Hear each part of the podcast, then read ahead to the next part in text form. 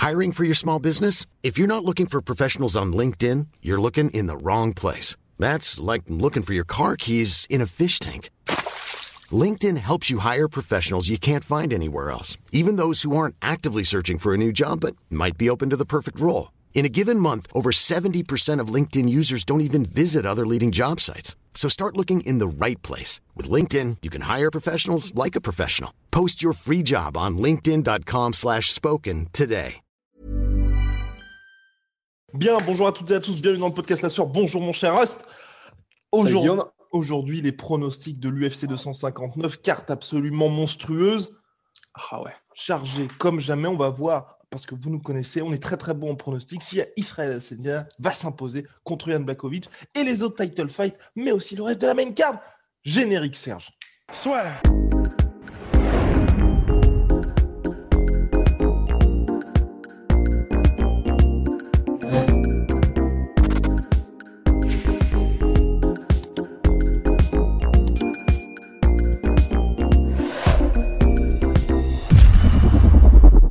Cher Rust, donc c'est parti. L'UFC 259 qui a lieu dans la nuit de samedi à dimanche. Je rappelle, comme à chaque fois, la diffusion, bien évidemment, légale, parce que c'est important. Les gens nous disent souvent sur quelle chaîne c'est. Donc, les préliminaires sont sur l'UFC Fight Pass et la carte principale est sur RMC Sport. On vous met ça dans la description si jamais vous voulez avoir les horaires de la carte et viser environ. Alors, attendez, là, je, c'est un petit peu n'importe quoi, c'est un petit peu n'importe quoi. et donc, viser pour cette carte, hop là, tac.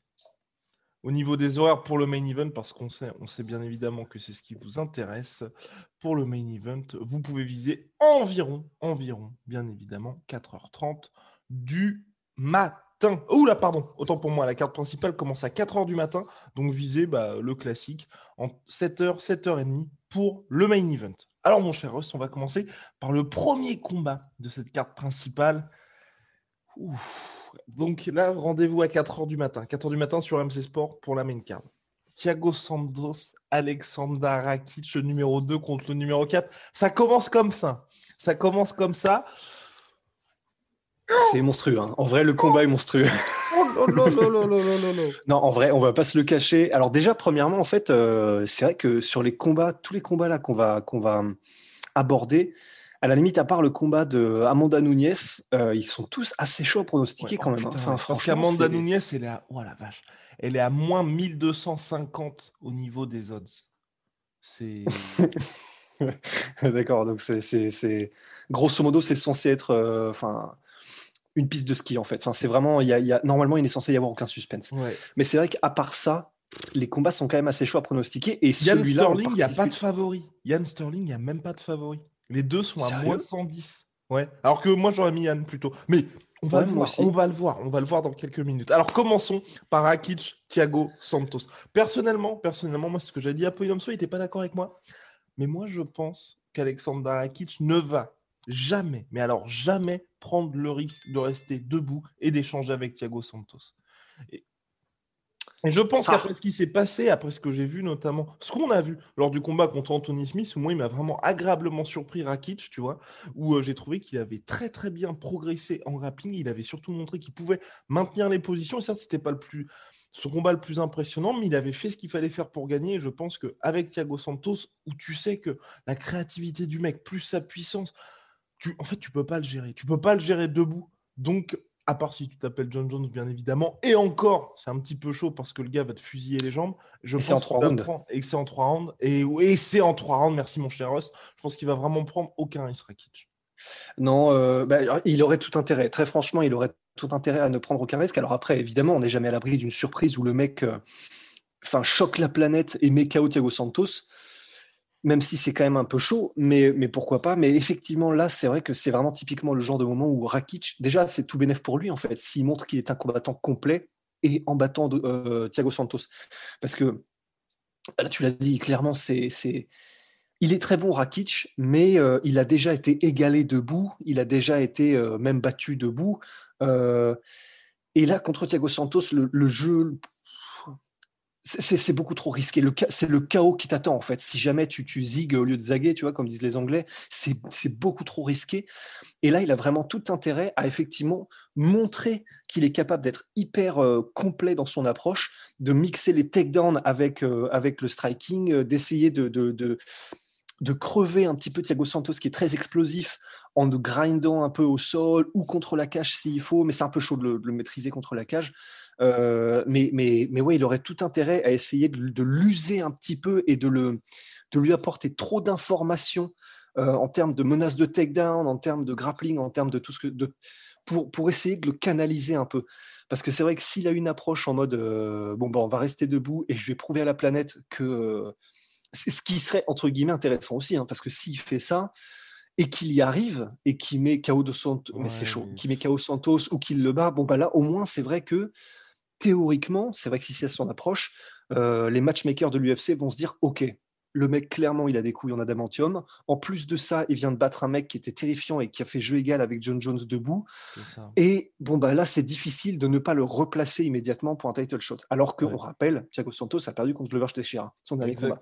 Mais, mais là encore, en mettant à chaque fois deux fois knockdown Glover Teixeira, si je m'abuse, et le mettant salement dans le dur, donc debout. Et à chaque fois, c'était en grappling et dans les amener au sol qui s'est complètement fait dépasser Thiago Santos. Et puis pour le coup, c'est vrai, quand on regarde les précédents adversaires de d'Alexander Rakic, tu vois, hormis Jimmy Manuel, mais qui était sur la fin, puisque de toute façon, c'est, je crois, le dernier combat de sa carrière. il n'y a personne qui présentait ce danger debout en termes, tu vois, d'explosivité. Parce que pareil, Volcanos de Mir, certes, il s'incline par décision partagée, mais aujourd'hui, Volcanos de Mir avait quelques petits pépins physiques qui font que c'était plus le no-time qui a été jusqu'au titre aussi. Donc c'est pour ça que moi, je pense vraiment les progrès qu'il a montré lors de ses derniers combats dans sa capacité à mixer un petit peu, et aussi ce qu'a montré Thiago Santos lors de ses derniers combats, font que je pense que le game plan sera clairement pas de rester debout face à lui. Ouais, oui, oui, c'est ça. D'autant plus que, comme tu l'as dit, c'est vrai que contre Glover Teixeira, euh, effectivement, on a vu que la solution pouvait être aussi la soumission, tu vois, face à Thiago Santos pour s'en sortir. Donc, euh, oui, oui, non, clairement, c'est voilà, ça, va être intéressant de voir effectivement. Il aurait tout intérêt à utiliser une approche plus complète. Comment s'en sort Rakic justement si c'est ça qu'il fait? Pronostic. Euh, le pronostic. Du coup, je. Ah.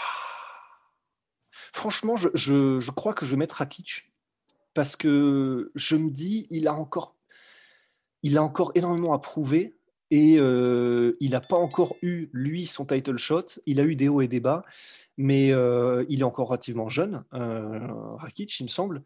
Et, je me dis qu'il peut créer la surprise, effectivement. Il peut créer la surprise en battant euh, Thiago Santos. Le finir, c'est peut-être un peu chaud, surtout en trois rounds où Thiago Santos euh, va pouvoir faire, enfin, physiquement être ultra euh, imposant et présent et du premier au dernier round. Mais il, peut, voilà, il peut faire une démonstration technique, je pense, face à Santos. Donc pourquoi pas? eh bien, je vois Rakic par décision unanime également, mon cher Rust. Rakic qui est favori des bookmakers. Bien. Et là, oh. deuxième combat de la main carte, et oui, et très attendu, je pense, en France. Islam Makhachev contre Drew Dober. Souvenez-vous, les deux avaient dû s'affronter lors de l'UFC on Fox 19. Il y avait même eu le face-à-face lors de la pesée, mais Islam Makhachev avait testé positif au meldonium et donc suspendu et le combat avait été annulé. Et donc là, cinq ans plus tard, il se retrouve en main carte d'un pay-per-view. Donc euh, d'un côté, on a Islam Makhachev qui est vu par beaucoup comme l'héritier de Rabin Nurmagomedov. Toute la team, a.k.a. le voit comme un futur champion. Et en face, Drew Dober qui lui euh, reste sur tout simple, enfin qui, n'a jamais été aussi bon. Après, c'est vrai, une carrière un petit peu en dents de scie. Et donc là, voilà, c'est un test intéressant pour Islam Makhachev. Mais pour ma part, un, je suis un petit peu déçu qu'il y ait ce combat-là après le, test qu'il devait avoir contre Rafael Dos Anjos, où on aurait vraiment su où en est Islam. Et clairement, je pense vraiment qu'il va s'imposer en cruisant face à Drew Dober. Parce que le, tout simplement, pour moi, le sol d'Islam Makhachev sera vraiment de trop. Ouais, c'est ça. J'ai franchement, Drew Dober, il est bon. En plus, il est excitant à, regarder combattre et tout. Mais c'est vrai que Makhachev, euh, même si c'est vrai que pour l'instant, on a on n'a pas vu la même dominance par Makhachev sur ses adversaires que l'avait Habib, mais c'est normal, personne n'arrive à faire ce qu'a fait Habib. Mais du coup, euh, en revanche, euh, même si on n'a pas vu la même dominance, d'un autre, côté, je crois quand même que pour réussir à, résister à Marachev, il faut quand même être d'un certain calibre. Et je ne sais pas si Drew Dober est de ce calibre. Euh, c'est un, excellent, excellent combattant, Drew Dober, mais il faut quelqu'un de spécial quand même pour réussir à contrecarrer euh, un mec comme Marachev. Donc je vois aussi, euh, je vois aussi une domination en creusant de Marachev, très honnêtement. Formidable, mon cher Russ. Et puis c'est vrai que, tu vois, même au niveau du. On va dire que ce sont deux noms, mais même au niveau de ce que les mecs ont montré récemment, au niveau de là où Drew Dober a été mis en difficulté ces derniers combats, c'est Olivier Aubin-Mercier. excellent au sol, notre cher Olivier Aubin-Mercier. D'ailleurs, bonjour, bonjour à nos amis québécois. Et, euh, et Benel Darius aussi, qu'on a pu voir récemment contre Ferreira, qui est absolument. Mon... Euh, oui, Ferreira. Ferreira, Pereira, à chaque fois je me trompe. Ferreira, si je m'abuse, Diego de son prénom. Euh, donc bref, lui aussi qui est, assez monstrueux. Donc c'est, tu vois, je suis un peu surpris de la part de l'UFC parce que c'est vrai que Drew Dober, avec ce qu'il a montré ces derniers temps, ils auraient pu, tu vois, un petit peu, je vais pas dire euh, plus le pousser, mais tu vois, se dire, on peut en faire un animateur, pourquoi pas de la catégorie. Là, clairement, il est sur une série de victoires. On va chercher à un petit peu le briser. Puis c'est vrai que même Islam Makhachev, tu vois, quand on regarde ses derniers combats, moi je trouve, hein, c'est peut-être peut un peu dur ce que je vais dire, mais quand tu as fait Arman Saroukian puis David Ramos, affronter Drew Dober, c'est c'est pas vraiment pour moi une progression. Ouais, c'est ce que je trouve aussi, c'est-à-dire qu'ils restent sur un calibre de, de, très bons adversaires, mais qui sont pas non plus un step-up à chaque fois. Je, suis assez d'accord en fait. Et c'est pour ça que, bah, voilà, encore une fois, le regret qu'on n'ait pas eu Dos Anjos, euh, bah, là on réappuie dessus, tu vois. Parce que euh, c'est, ouais, on n'a pas l'impression d'une montée en puissance en fait pour Marcher. Après, c'est du coup c'est normal aussi puisque ses combats sont annulés et s'il avait battu Drew Dober peut-être qu'effectivement on aurait pu ensuite gagner du temps. Mais ouais voilà c'est un combat qui sera intéressant mais dont on ne pourra pas déduire grand chose en fait à part pour euh, Dober s'il gagne. Mais si Marachev gagne on ne pourra pas en déduire grand chose on espère en tout cas avoir ce combat contre RDA très prochainement. En tout cas les deux le veulent. Premier title fight de la soirée les gars Yann contre Sterling. Yann contre Sterling pour le titre Bantamweight. Yann, donc c'est le bordel, oui, c'est le bordel où je suis. Il y a des gens qui sont en train de faire des travaux et qui sont absolument insupportables depuis maintenant deux semaines. Voilà, donc si vous entendez quelques bruits ici et là, bah voilà, voilà, tout simplement. Ils n'ont même pas prévenu, hein. c'est pour ça que je dis qu'ils sont insupportables. J'ai été obligé de les voir pour dire qu'est-ce qui se passe, alors que ce sont les voisins du dessus. D'accord. Respect, mon cher Ross, je, vous le demande, je vous le demande pour nos auditeurs. Alors donc, Yann, euh, absolument monstrueux depuis son arrivée à l'UFC, en face, donc en striking, capable aussi de mixer, d'imposer un rythme absolument monstrueux à tous ses adversaires, y compris à notre cher Joseldo qui a fait jeu égal pendant trois rounds avant malheureusement de sombrer la légende brésilienne. De l'autre côté, Aljamain Sterling, américain, extrêmement bon au sol et c'est là que c'est intéressant parce qu'on a une opposition entre les deux mais et c'est pas un petit mais et là pour moi c'est ce qui va être très très chaud pour Sterling c'est il a le record et un triste record à l'UFC c'est le seul combattant qui a plus de 800 frappes à l'UFC sans avoir frappes significatives à l'UFC sans avoir scoré le moindre knockdown 832 frappes zéro knockdown et c'est terrible. C'est étonnant comme stat quand même. Ouais, c'est étonnant, mais c'est assez triste parce que le problème, c'est que je pense que Yann, qui est extrêmement intelligent, il l'a montré, il va l'attendre. Et même euh, Sterling l'a dit, tu vois. Il a dit, bah, à partir du moment où je l'aurai mis au sol, ce sera bon pour moi. Il va l'attendre que sur un seul domaine, en fait. Et hum, je pense que face à un mec du calibre de Yann, c'est juste insuffisant. C'est triste, hein, mais pour moi, c'est juste insuffisant. Mais c'est là où c'est aussi impressionnant quand même, il faut le dire, euh, d'avoir quelqu'un comme Patrian, c'est que honnêtement, Aljamain Sterling, il est aussi très très bon debout. Franchement, Aljamain Sterling, euh, bah, il a battu, oui, il a, il a battu Petro Munoz, mais si je me souviens bien, il l'a battu debout aussi, tu vois. Et honnêtement, c'est quand même assez impressionnant. Ça montre que quand on sait aussi que du coup, effectivement, quand tu es au sol avec Aljamain Sterling, c'est t'as intérêt à t'accrocher Jeannot parce que ça va secouer quand même. Mais debout aussi, il est vraiment très très très chaud. Le souci, et il est vraiment, c'est beau à voir. C'est-à-dire que c'est pas quelqu'un qui a, voilà, comme tu l'as dit, qui a juste une énorme frappe et du coup il terrifie tout le monde. C'est vraiment, il est technique, il, arrive énormément à, mixer euh, son striking, les mains, les pieds, faire des combinaisons en avançant, en reculant, très bonne gestion des distances et tout ça. Mais effectivement, il ne fait pas mal. Il ne, il n'est pas capable d'être incisif comme le sont, par exemple, dans la catégorie effectivement des José Aldo, comme le sont des, des Petrian. Et c'est vrai que c'est là effectivement où le bas, euh, le bas blesse, c'est que par contre, Petrian, il fait tellement mal, il est tellement, il est ultra sharp aussi. Techniquement, je le mets encore un cran au-dessus au niveau de, la profondeur de ce qu'il est capable d'apporter. Et en plus de ça, alors au-delà du fait qu'il a l'air interminable debout, enfin, quand on voit ce que José Aldo lui a balancé en termes de même de body shot, de low kick, de, de tout, le mec, jamais il a bronché. C'est juste, c'est terrifiant. Et du coup, ben, c'est vrai que debout, euh, même si Aljamain est, est, très bon, bon, ça risque, ça risque vraiment d'y avoir une classe d'écart. Et le problème, c'est que oui, il faudrait que Aljamain amène euh, au sol, mais même s'il est très bon, un, c'est pas du tout, du tout facile. Et, et, il, je ne sais pas s'il restera champion longtemps, mais je pense. Parce que très franchement, parce qu'en fait, la raison pour laquelle je dis ça, c'est parce qu'il ne bénéficie pas d'une aura ou il, ne bénéficie pas d'un. C'est pas le champion le plus euh, médiatique. C'est pas le champion où euh, il, est, connu des fans. Euh, il, est, connu pour écraser tout le monde. Enfin, il écrase tout le monde, mais qu'est-ce que je, qu'est-ce que je veux dire? Il n'est pas. C'est pas un Adesanya, tu vois. Il n'est pas connu pour être juste intouchable. Il, contre José Aldo, il avait perdu, euh, il avait perdu, il avait fait, José Aldo avait fait jeu égal sur les trois premiers rounds. Mais euh, tu, tu, regardes quoi en fait là? Je regardais mon cher Rust les derniers combats de Petroyan, c'est pour ça. je regardais les types d'adversaires et c'est vrai que doesn't smell good to me, doesn't smell good to me pour notre cher Aljo. Ouais, ouais, ouais. Non, c'est pour ça, ça va être, euh, ça va être très chaud, ça va être tendu. ça va être tendu donc pour Aljamain Sterling, Ross qui a été coupé dans son envolée lyrique. Parce que pour toi, donc, euh, qu'est-ce qui fait que tu penses pas qu'il va être champion longtemps? Parce que c'est vrai que ça fait partie de ces gars-là. Moi, je le compare un peu à José Aldo, Yann, dans le sens où c'est pas un mec qui, en dehors de la cage, va nous subjuguer par ses punchlines, par ses déclarations, mais Hiring for your small business? If you're not looking for professionals on LinkedIn, you're looking in the wrong place. That's like looking for your car keys in a fish tank.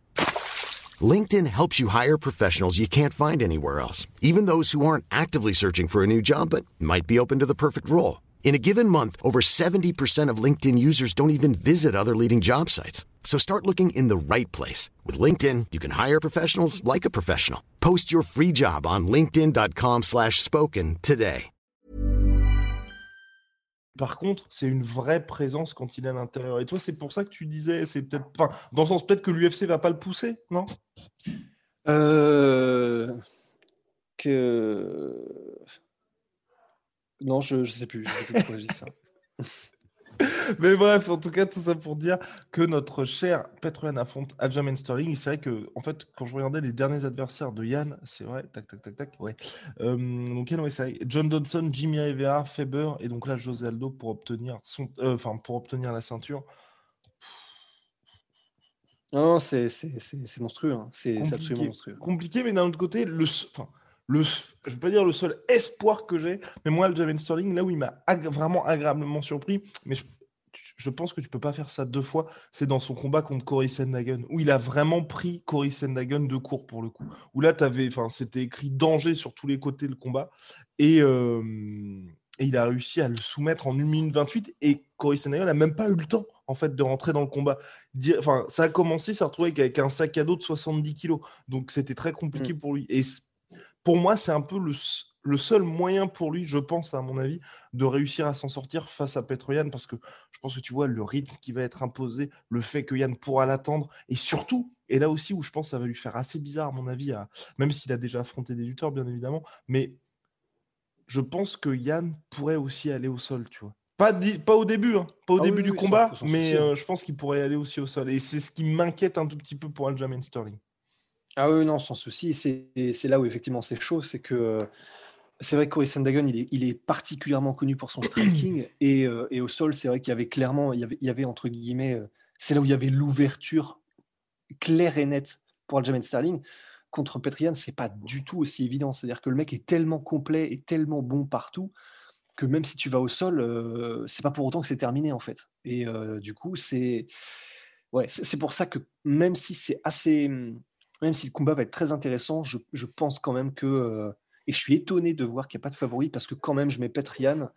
Et je mets Petrian. Euh, c'est peut-être le combat où je suis avec euh, celui d'Amanda Nunes le plus, le plus, le plus pas sûr parce qu'on n'est jamais sûr, tu vois, mais euh, confortable dans, dans mon dans l'idée que j'en ai de la manière dont ça va se, se, faire, tu vois.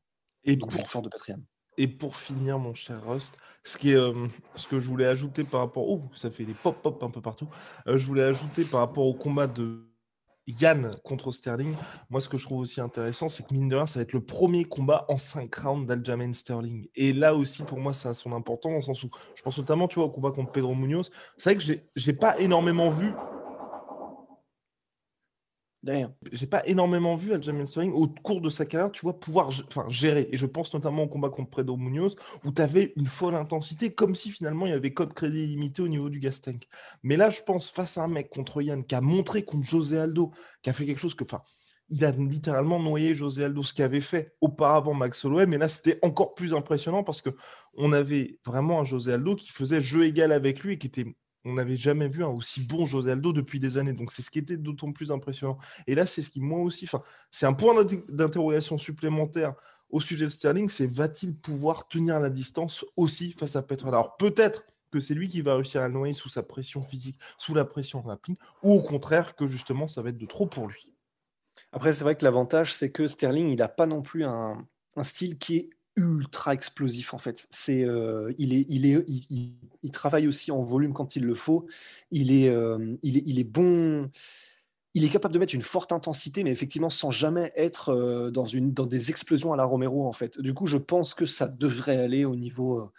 Alors théoriquement, au niveau Gastank, le problème c'est qu'effectivement, il y a le fait que tu as un style qui est plus favorable pour aller dans les rounds de championnat. Donc c'est le cas de Sterling, je pense. Mais le problème, c'est que tu as aussi ce qu'apporte Yann. C'est-à-dire qu'il va y avoir. Euh, il va y avoir les body shots, il va y avoir la pression, il va y avoir euh, l'intensité et la panique que peut apporter Petrian quand il commence à mettre la marche avant. Donc, euh, théoriquement, je pense qu'il a le style, Aljamain Sterling, pour durer sans aucun souci. Le problème, c'est que c'est contre Petrian. Quoi. Oh, c'est tout résumé. Maintenant, place au Common Event, Amanda Nunes contre Megan Anderson. Bon, alors, euh, mon, cher Ross, vous me pardonnerez euh, ma, nouvelle, euh, ma nouvelle recherche. Ce que je trouve un peu terrible avec ce combat, c'est clairement, pour moi, ils auraient dû le faire dès que Megan Anderson, et je recherchais, voilà, dès que Megan Anderson, en fait, est arrivée de l'Invicta, parce qu'ils l'ont fait venir de l'Invicta en tant que nouvelle grosse challengeuse pour la catégorie featherweight. Mais le problème, c'est qu'elle est tombée directement contre Lyon et qu'elle est et qu'elle a été battue. Et depuis, on sent qu'il y a cette volonté de l'UFC de toujours pousser Megan Anderson en tant que challengeuse pour Amanda Nunes, sauf que personnellement, moi maintenant, j'y crois plus du tout parce qu'il y a eu cette défaite contre Lyon, il y a eu cette défaite contre Felicia Spencer et le reste des adversaires battus par euh, Megan Anderson, elles sont fortes, mais c'est pas du tout calibre champion. Et ce qui fait qu'aujourd'hui, tout simplement, on se retrouve avec un combat qui est extrêmement déséquilibré et sauf accident, mais vraiment sauf accident, pour ma part, hein, je pense que bah, euh, Amanda Nunes va s'imposer. Mon cher Ross, on n'a même pas fait nos pronos pour euh, Islam Marachev contre euh, Drew Dober. Et, si, si, si, je crois qu'on avait dit, je on a... qu'on avait dit Islam Marachev par décision et tranquille, enfin, qu'il allait battre Drew Dober. Et, oui, on a dit qu'il allait battre Drew Dober, mais pas, exact, pas comment. Ouais, pour moi, décision. Toi aussi? Oui, moi aussi. Ouais. Et pour Yann, Yann Jamin Sterling? Je mets Yann par Tikeo ou Rune 4 eh bien, je mets Yann par ticket au round 3. et, donc, ouais, donc Amanda Nunes contre Megan Anderson. Il y a même, d'ailleurs, il n'y a même plus de classement dans cette catégorie featherweight féminine. Ah, d'accord, ils ont, ils ont, juste abandonné le truc, en fait. Ok. Bon, bah, bah voilà. Mais c'est ça, en fait. Le truc, c'est que si Amanda Nunes prend le combat au sérieux et, euh, entre guillemets, parce qu'en fait, ça peut être aussi un problème, hein, c'est qu'elle est tellement dominante et le, le challenger, théoriquement, n'est tellement pas à son niveau qu'en fait Amanda Nunes pourrait euh, faire partie un petit peu de, ces, cas d'école de, personnes qui bah, peut-être s'entraînent un petit peu moins parce qu'ils sont beaucoup trop dominants et du coup se font surprendre. Ça, je n'y crois pas. Je pense pas. Il y a eu le combat contre Felicia Spencer, en fait, tu vois. Il y a eu ce combat contre Felicia Spencer, et c'est vrai que pour le moment, euh, les combats d'Amanda Nunes, tu vois, à part, c'est reparti, on reprend notre, petit historique. c'est vrai quand on regarde les derniers combats d'Amanda Nunes, ce qui est bien, c'est que tu vois, elle a montré contre des adversaires, tu vois, de calibre, vraiment quand je dis calibre all-time, donc je pense à Lyon, je pense à Chris Cyborg, qu'elle était euh, même euh, Germaine Derandamine d'une certaine manière, parce qu'en plus il y avait une petite, euh, il y avait une petite revanche entre les deux. Elle a montré, tu vois, qu'elle était vraiment là et qu'elle était appliquée. Mais d'un autre côté, quand elle doit faire ses défenses de ceinture contre des adversaires, on va dire, tu sais, juste pour rester active, je pense à Felicia Spencer, je pense à Raquel Peddington, bah là aussi, elle est vraiment présente à mon avis. C'est surtout, Rust en parle souvent, et là, c'est très important, mais pour moi, je, je pense qu'elle, elle sait parfaitement ce que lui apporte son statut de champ-champ par rapport au fait d'être juste une fille parmi tant d'autres. Ouais. Oui, oui, non, c'est clair. C'est, c'est, pas forcément évident euh, dans le monde du MMA de, de, sortir du lot euh, dans le MMA féminin parce que le, le, niveau euh, est, un peu plus un peu plus faible et elles sont un peu moins médiatiques. elles ont un peu moins d'impact médiatique que, les, que, que, leurs homologues masculins. Mais du coup, en revanche, et c'est là où c'est monstrueux, c'est que bah, elle fait tout parfaitement, Amanda Nunes. Elle sait que son statut de champ-champ et son ultra-dominance dans les deux catégories fait d'elle quelqu'un de tellement extraordinaire que effectivement, même les observateurs, euh, comment dire, un peu casual, enfin, la connaissent et sont en mode ouais non, elle, elle est vraiment monstrueuse. Donc c'est, effectivement c'est assez stylé. Et du coup, oui voilà, pour tout ce qu'on a dit, euh, je pense qu'on va avoir droit à un, chaos de Amanda Nunes. Euh, moi je mets round 1 ou 2. Wow. Ok. Ben, c'est son, c'est quand même son game et euh, elle a des points tellement durs et elle est théoriquement tellement au-dessus de Megan Anderson que voilà. j'ai bah, du mal à voir. Ouais, toi aussi? Bah, euh, non, pas dans le sens où, après, il y a Amanda Nunes et, elle reste de, il y a le reste du monde aussi, tu vois. Mais euh, finir Megan Anderson, ce serait fou et je pense que ça marquerait vraiment la fin de la catégorie featherweight. La raison me pousse à mettre décision unanime, mais c'est vrai que d'un autre côté, j'ai du mal à voir Megan Anderson tenir 5 longs rounds face à Amanda Nunes. Donc, ouais, je vais suivre. Je pense, ouais. Euh, ouais je pense TKO, allez, TKO round 3. Parce qu'en fait, ça, dépend, ça va dépendre aussi de l'approche de Megan Anderson parce que évidemment tout le monde sait que les rounds 1 et 2, si jamais tu mets la pression à Nunez, bah, c'est comme euh, genre mettre ton poing dans un piège à loup en fait, enfin, ça sert à rien. Et du coup, euh, elle aura peut-être une approche qui sera extrêmement, euh, pas forcément défensive, mais prudente, qui fait qu'elle a peut-être de genre d'essayer de outpointer en utilisant son allonge, en, utilisant la distance, de gagner au point face à Nunez. Mais je sais pas, j'ai la sensation que même si elle essaye de faire ça, euh, le moment où Nunez va vouloir accélérer, ça va être très chaud. Quoi. Donc, c'est peut-être pas round 1 ou 2, mais en tout cas, dans les trois premiers rounds, jouer un KO Nunez. Eh bien voilà, en tout cas, bravo à Amanda Nunez qui a quand même réussi à inverser la tendance et à aujourd'hui être poussée par l'UFC pour tout ce qui est communication. On espère, moi en tout cas j'espère, la trilogie contre Valentina Shevchenko d'ici la fin de l'année pour qu'il y ait un dernier challenge pour Amanda Nunez parce que chez les Bantam, comme chez les, euh, comme chez les featherweight, il n'y a pour l'instant vraiment personne qui peut. Ah, c'est le désert de Gobi. Hein. Exactement, le désert de Gobi, mon cher Rust. Main event. Yann Blachowicz, hmm. Israël Adesanya.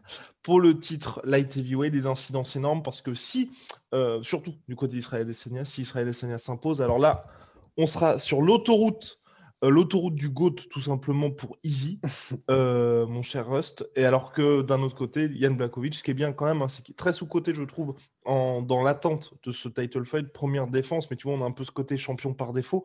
D'un autre côté, c'est vrai qu'il n'a pas battu le champion pour être le champion. Donc on peut, on peut comprendre ça un petit peu. Mais, euh, mais voilà, opposition de style entre deux adversaires. Mais là, je rejoins Fernand Lopez, qu'il a dit dans King and the G et c'est comme ça, comme c'est lui qui le dit, je ne me mouille pas trop. Euh, hors accident, je pense que ça va être assez tranquille pour Israël Adesanya. C'est ce qu'on aurait tendance à se dire, euh, effectivement, parce que ben voilà, il a déjà montré qu'il pouvait gérer des gros gabarits à euh, Adesanya. Il est, il est tellement à des années-lumière en striking que si ça reste debout et purement debout, on a du mal à voir quand même euh, Blakovic réussir à placer son Polish Hammer, son, le, le marteau polonais. Mais Ouais, non, de, toute façon, c'est clair. Enfin, pour moi aussi, je, je, mets, un, je mets une, confortable avance au niveau de mon prono, en tout cas euh, sur Adesanya. Mais euh, j'aimerais tellement, mais j'aimerais tellement réussir que, que juste ait un game plan où son but, c'est pas forcément de mettre KO Adesanya pour choquer la planète. Son but, c'est vraiment de le choper, de le choper en clinch, de le choper et de le mettre au sol.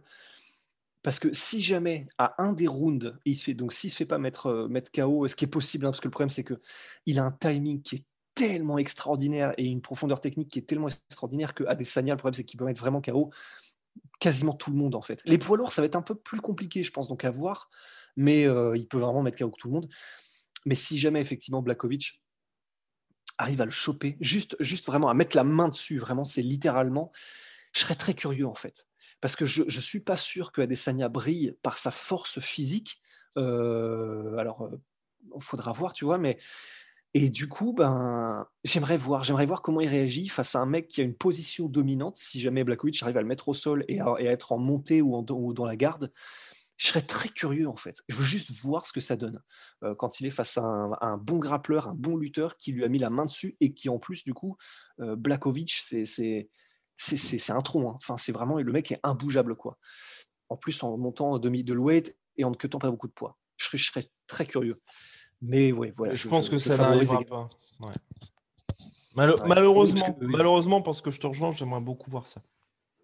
Ouais, non, non, c'est sûr. Mais, mais voilà, encore une fois, le, le jeu de jambes, euh, l'intelligence de déplacement, l'intelligence de combat, la gestion des distances d'Adesanya et le fait qu'il est constamment en train de te harceler euh, fait que justement, c'est bah, aussi la méthode de Fernand Lopez, tu vois, mais fait qu'il est quand même très compliqué à mettre au sol. Euh, du coup, je, je pense que ça va être très compliqué.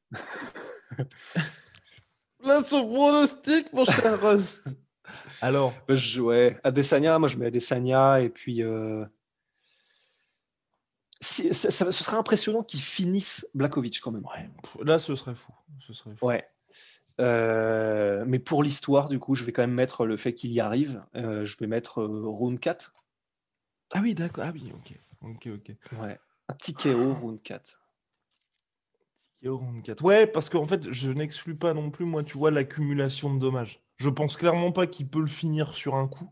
Ouais, moi non plus. Je pense vraiment que ça peut, au fil des rounds, ça peut vraiment être beaucoup, beaucoup pour, pour Yann Blakovic. Mais j'ai du mal à le voir quand même. Idem, idem, mais c'est pour ça que je vais hein. mettre euh, décision unanime pour Israël ouais. Mais j'exclus pas pour le coup. Vraiment, tu vois, je, je n'exclus pas qu'il se fasse finir par KO non plus. Tu vois, je, je pense qu'il va dominer le combat mais à mon avis, il va y avoir deux, trois fois où on va faire Ça, va, ça va crisper un petit peu. Ouais, effectivement. Donc, wait and see. Wait and see. Donc, dans la nuit de samedi à dimanche, vivement, vivement, mon cher Russ, pour cette, euh, pour cette UFC 259 extrêmement dense et qui pourra avoir des incidences potentielles absolument énormes. Bien évidemment, nous parlons de Johnny Bones Jones. Et puis, mine de rien, même aussi pour, pour le titre Bantamweight, parce que moi, en tout cas, j'ai très très envie, par contre, de voir le combat euh, Cory Senhagen contre Petroyan. Ah oui, oh là là, oui. Ce combat-là, vraiment, vraiment, vraiment. Ah ouais, non, ce serait, ce, serait, ce serait monstrueux. Techniquement, ce serait sublime. En mmh. striking particulièrement. Exactement. Bah, il y a ça, et puis tu vois, même, même si, allez, pareil, Blakovic, défaite ou victoire, j'ai aussi envie de voir Blakovic contre Thiago Santos. Il y, a quelques combats, tu vois, qui potentiellement pour la suite font. Ouais, la revanche. Ouais, non, j'avoue, j'avoue, j'avoue, ça fait saliver, ça fait saliver. Bref, mon cher Rust, on se dit à très très vite pour de nouvelles aventures. Big shout out à my sweet protein. Moins 25% supplémentaire en plus des soldes avec le code la sueur et moins 10% sur tout Venom avec le code la sueur. Euh, à très très vite pour de nouvelles aventures. Et n'hésitez pas à participer vous aussi au pronostic en commentaire. Voilà, voilà, c'est pas une honte, hein, rassurez-vous, de se tromper. Ce n'est pas une honte. C'est même une habitude chez nous.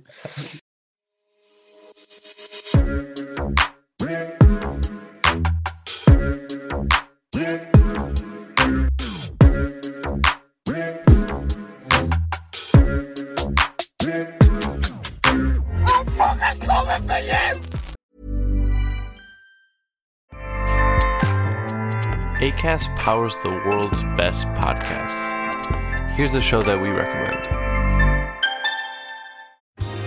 Are you a reality TV junkie? Do you ever think, dang, I wish I had someone to talk to about all the trash TV that I watch? Well, look no further, garbage lover, because Reality Gaze is a podcast for you. Hello, I'm Maddie. And I'm Poodle, and we're the Reality Gaze. We talk about all your favorite unscripted shows like The Golden Bachelor, Love is Blind, and TLC's big, messy behemoth, 90 Day Fiancé. And if you're driving to work, folding laundry, or just pretending to listen to your husband talk about sports, just put on the pod, and you've instantly got two gay besties spilling all the tea and reading these people for filth. So come at us, y'all. Find Reality Gaze wherever you listen to podcasts.